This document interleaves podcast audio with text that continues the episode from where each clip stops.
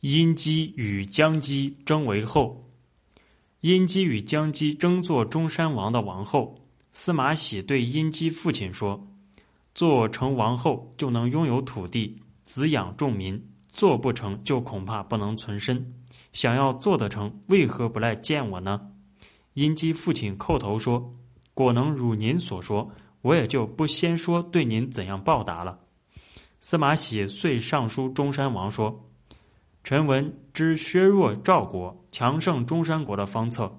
中山王高兴，召见喜说：“愿听一听削弱赵、加强中山的说法。”司马喜说：“臣愿往赵考察他地形的险阻、人民的贫富、君臣的贤与不孝，再分析对比，作为凭据。眼下还不能预先向王陈述。”中山王派他到赵国去。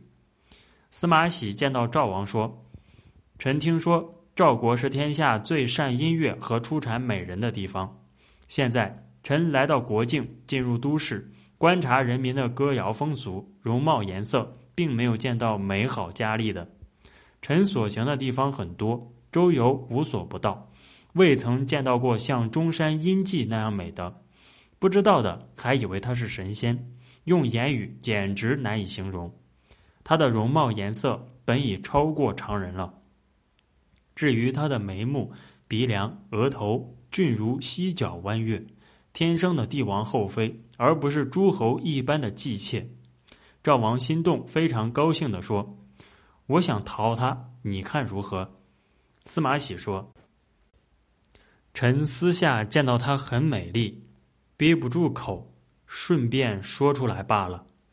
如想讨她，这不是臣所敢言的，愿王不要泄露。”司马喜辞去，回报中山王说：“赵王不是贤王，不喜好道德而喜欢女色，不喜好仁义而喜欢勇力。臣听说他竟想讨那位叫殷季的女人。”中山王不高兴，改变了颜色。司马喜说：“赵是强国，他来讨殷季是必然的了。王如果不给，那么社稷就危险；如果给他，就会被诸侯所耻笑。”中山王说。那可怎么办呢？司马喜说：“王把他立为王后，来断绝赵王的企图。